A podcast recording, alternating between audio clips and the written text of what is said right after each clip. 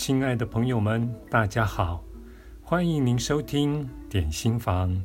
今天要为您选读的这篇文章是出自于《死过一次才学会爱》这本书，作者是艾妮塔·穆扎尼，译者为随鹏，由向实文化出版。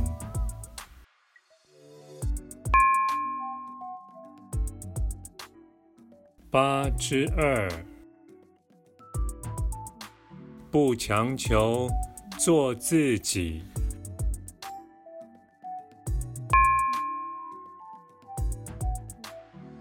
我不是反对有组织的宗教，我只是质疑造成分歧、冲突与杀戮的宗教讯息，因为事实上。我们同属一体，每个人都是组成整体的一个面。人形形色色，有些人适合往宗教的路去走，有些人则不适合。只要认为哪种方式最能滋养自己，能让自己发挥创意。能让自己看见自身的美好，那就是最好的选择。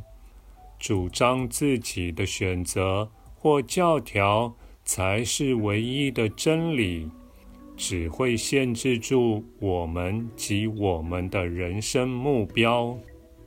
想接触自己的美好，无需刻意去做任何事。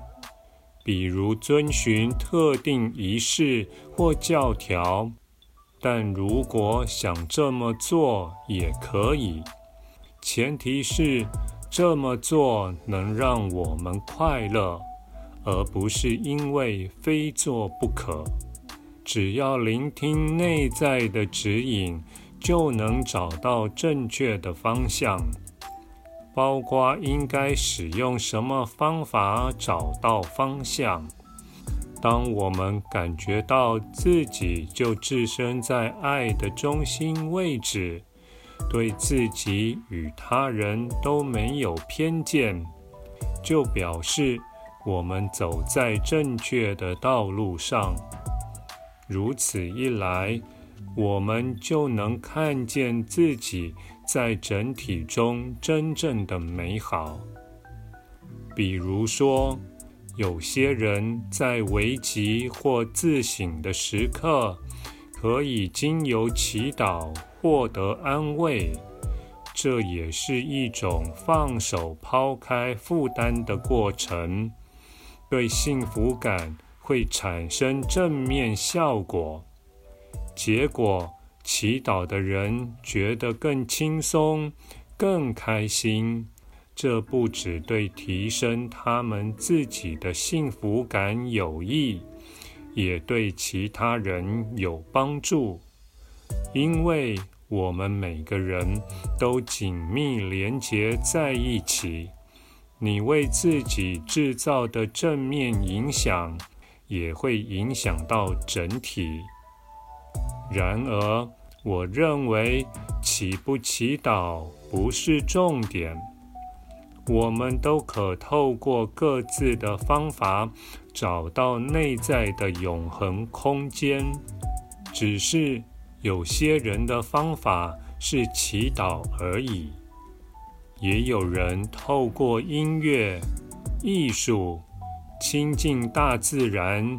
或甚至透过追求知识与科技来达到。任何一种可以激发热情、创意及生活目标的方式都可以。换句话说，让我们觉知到自身美好的，并不是祈祷本身，而是任何一种。可以让你找到内在热情，发挥如禅般特质，为生命赋予意义与整体感的方式。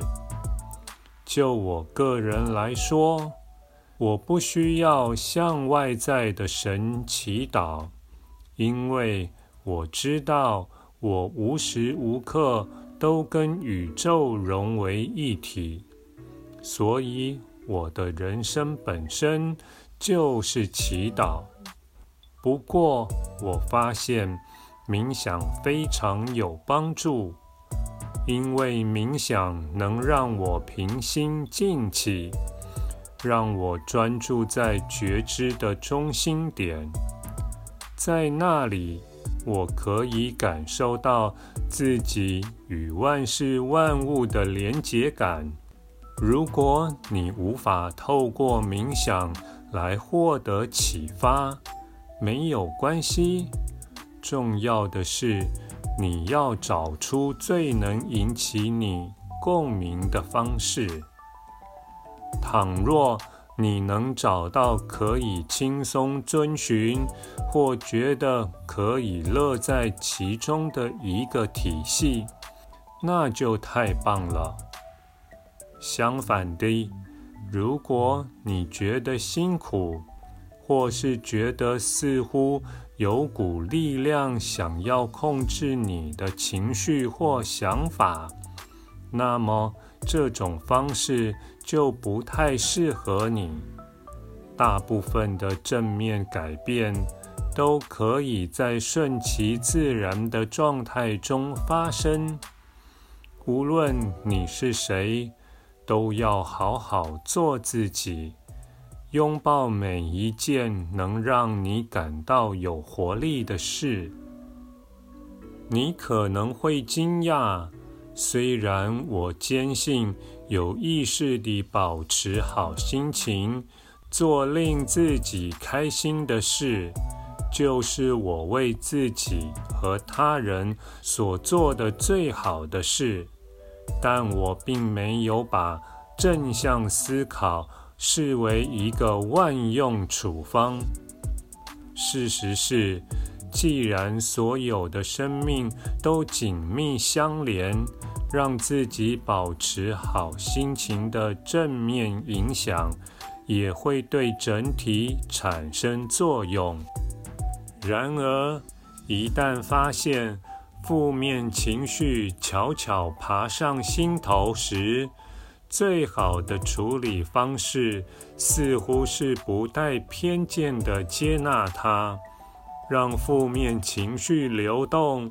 如果想压抑或强迫自己改变当下的感受，越是推开负面情绪，他们只会更用力地摆荡回来。静静让负面情绪穿越而过，不带一丝偏见，这样负面的想法与情绪就会自动离开。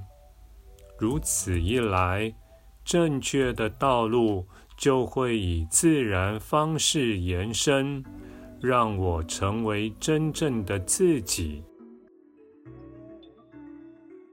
感谢您的收听，我们下次再会。